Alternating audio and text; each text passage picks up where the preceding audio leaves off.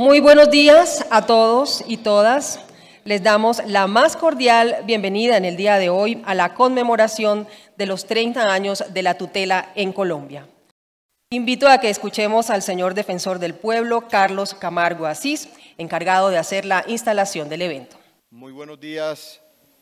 para todos y para todos los asistentes a este importante evento conmemorativo de los 30 años de la acción de tutela. Un evento y una celebración que no solo nos concita y nos convoca a todos los presentes, sino tiene que ser motivo de orgullo y de exaltación para todos los colombianos y colombianas. Quiero extender un cálido saludo a la señora presidenta de la Corte Constitucional de Colombia, la doctora Cristina Pardo Schlesinger. Creo que este es un momento de mucha alegría, porque es un momento para hacer evaluaciones, análisis y por supuesto un balance sobre la eficacia, la importancia y la relevancia que ha tenido en el ciudadano y en las instituciones la acción de tutela. Lo anterior, conforme lo hemos podido evidenciar, como a finales de los años 80 eh, observamos y evidenciamos diferentes vacíos, diferentes falencias que tenía que el Estado, y por supuesto pensando siempre en esa visión antropocéntrica, buscar la manera de proteger los derechos que existían. Se presentaron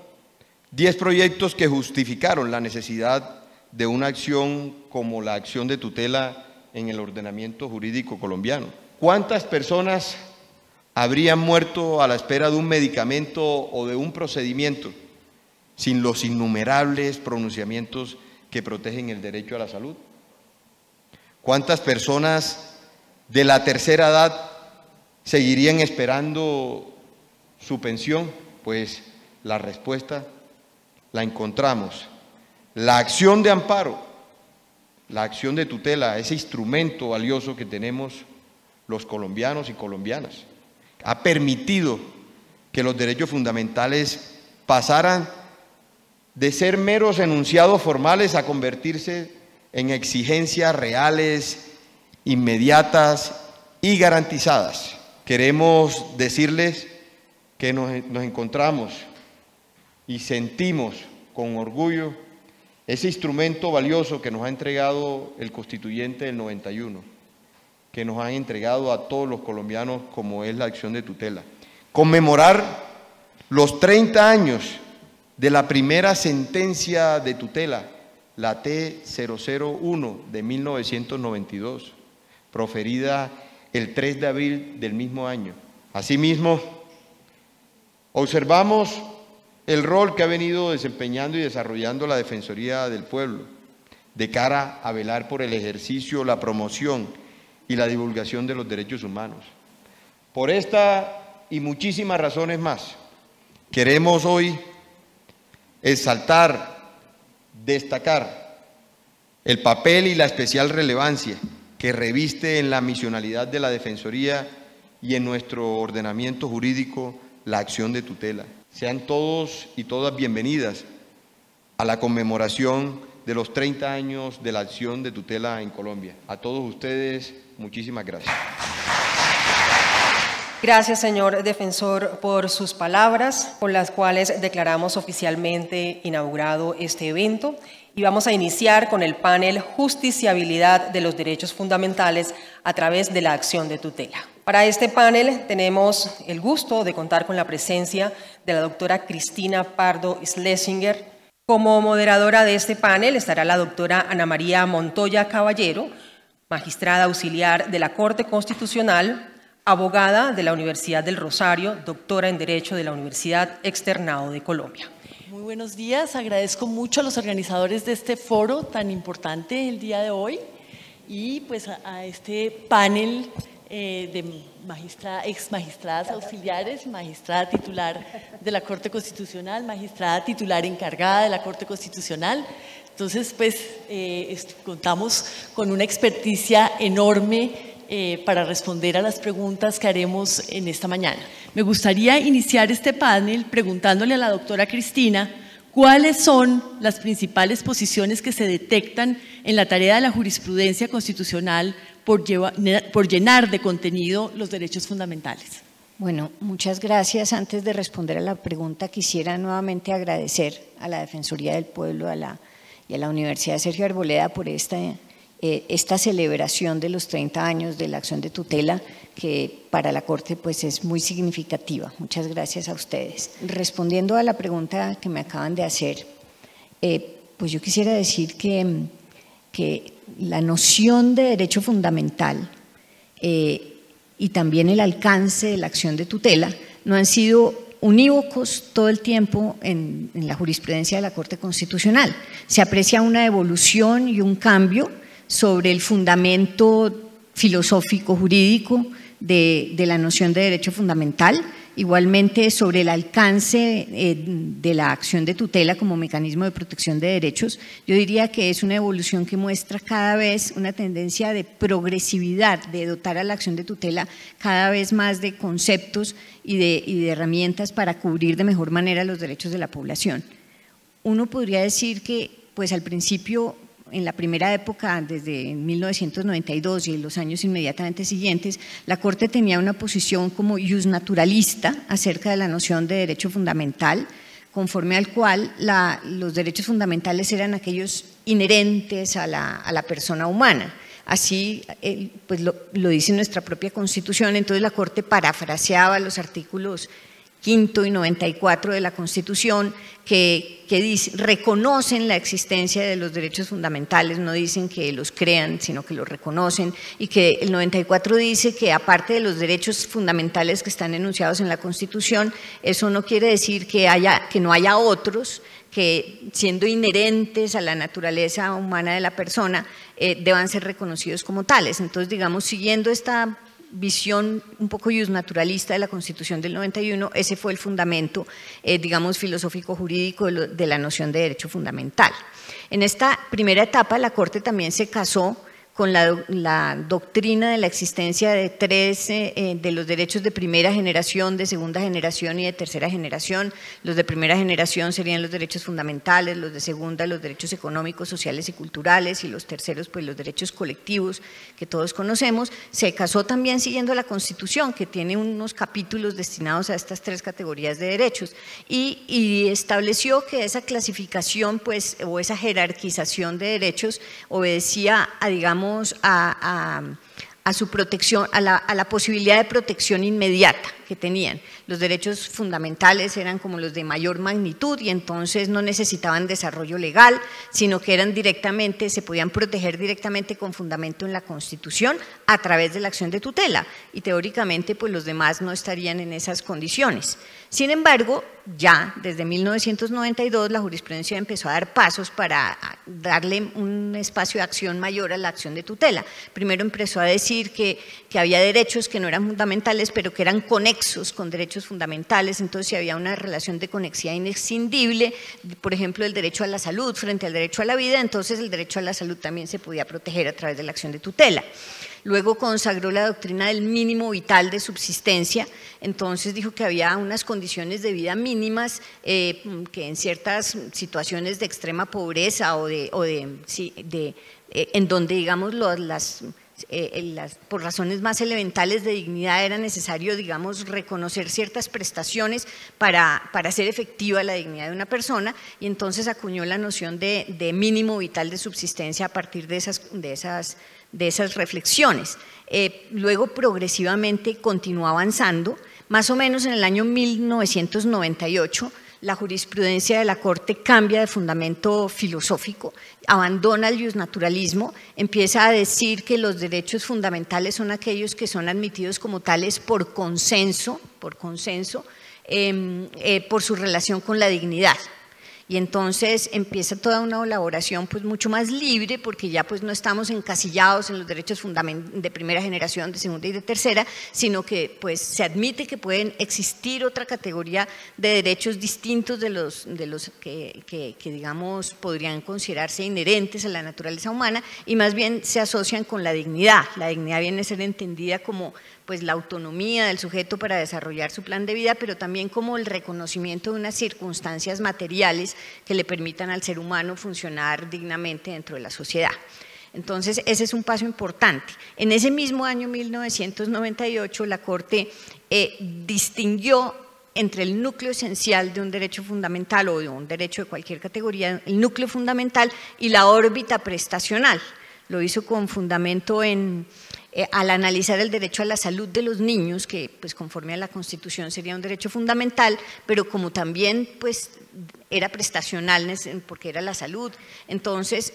habló por primera vez de derechos eh, fundamentales prestacionales, analizando el derecho a la salud.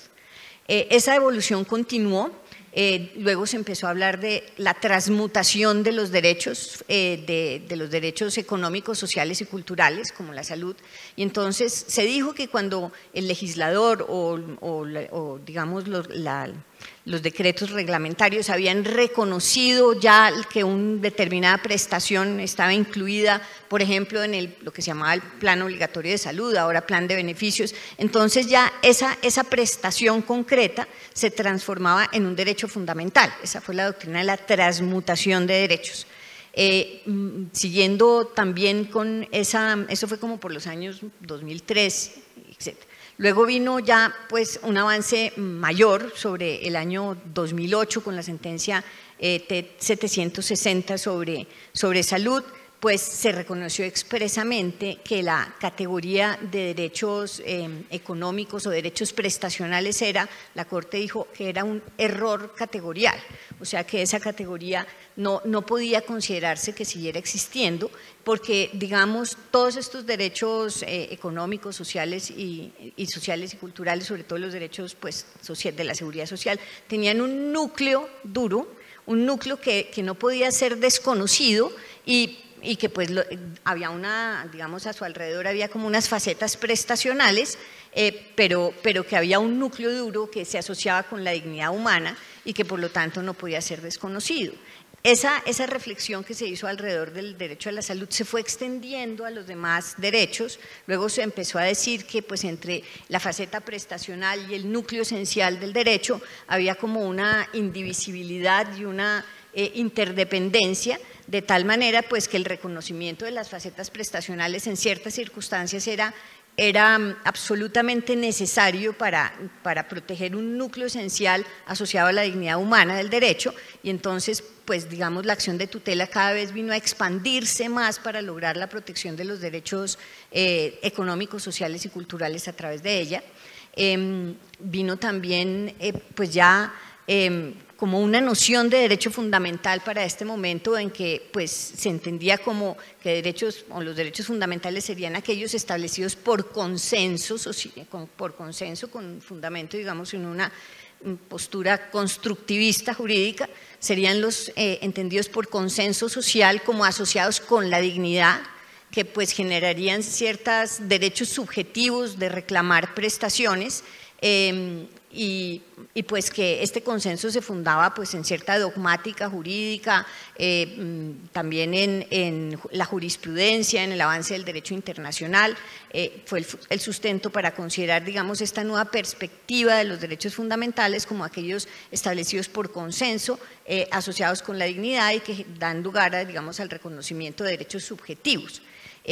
y, y esta evolución pues hay que hay que complementarla con la doctrina de, la progresividad y no regresividad de los derechos. Es decir, una vez que se ha avanzado en el reconocimiento de ciertas facetas prestacionales de un derecho, no, en principio no debería retrocederse. El, Estado debe avanzar cada vez más en, reconocimientos progresivos según sus posibilidades, digamos, económicas y, de desarrollo económico relativo. Eh, y en principio los retrocesos serían como inconstitucionales y si, y si el legislador los estableciera o si los estableciera eh, la administración tendría que ofrecer una justificación muy específica de por qué razones está retrocediendo. Entonces, eh, es todo un panorama, como ustedes pueden ver, de evolución, de pasos, eh, de cambios de un fundamento filosófico sobre la concepción de los derechos fundamentales, que cada vez ha llevado pues, a borrar ese, ese, ese límite o ese deslinde entre los derechos propiamente fundamentales, que serían las libertades clásicas del Estado liberal, eh, y los derechos económicos, sociales y culturales, los DESC, como se dice ahora, y pues esa frontera ya está, digamos, diluida y la acción de tutela se utiliza para la protección también de los derechos económicos considerados como asociados con la noción de dignidad en ciertas circunstancias. Más o menos creo que esa es como la evolución de, la, Muchísimas gracias. De, la acción de tutela y del derecho fundamental. Muchísimas gracias, doctora Cristina, por darnos ese eh, panorama tan completo en un tiempo tan breve. La segunda pregunta eh, se relaciona con otro tema que yo creo que eh, pues es fundamental y que surge a partir también de la, de la consagración de la acción de tutela y eh, de mecanismos de protección de los derechos fundamentales en el texto constitucional. El artículo 16 de los derechos del hombre y del ciudadano formuló claramente, abro comillas, una sociedad en la que no esté establecida la garantía de los derechos ni determinada la separación de los poderes carece de constitución. Desde esa perspectiva histórica, sería interesante indagar, doctora Cristina, cómo impactó el carácter vinculante de los derechos fundamentales en la vigencia del principio de separación de poderes y cuáles fueron los retos enfrentados por la Corte en esa primera etapa. Bueno, pues sí, la, Corte a través de la acción de tutela y en esa evolución que yo les acabo de, resumir, eh, pues ha avanzado firmemente eh, en la protección de los derechos fundamentales, eh, ha además creado ciertas figuras como la del estado de cosas inconstitucional, las sentencias complejas con órdenes a varias entidades, eh, y esto pues ha significado como un cambio en, en el relacionamiento de la rama judicial con los otros poderes públicos, con la rama ejecutiva y con el legislador.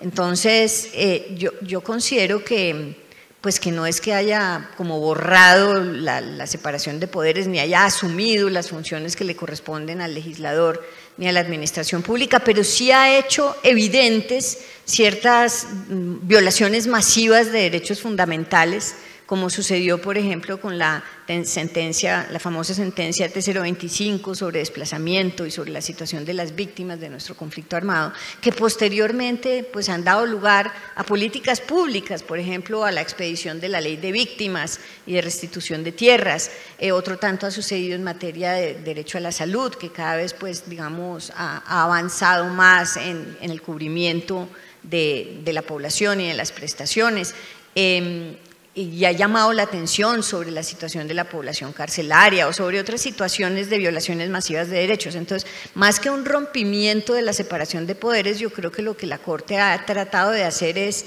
em,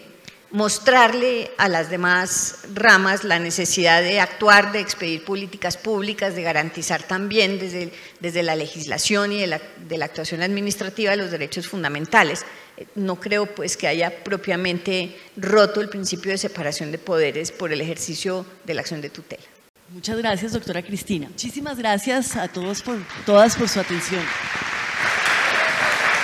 Gracias a ustedes, eh, nuestras panelistas, por este exquisito banquete de tutela a través de su evolución, abordando el pasado, el presente, el futuro de esta herramienta, destacando sus logros, pero tampoco ignorando los retos que tenemos por delante. Muchas gracias y un nuevo aplauso para nuestras panelistas, participantes en este primer tema, justiciabilidad de los derechos fundamentales a través de la tutela.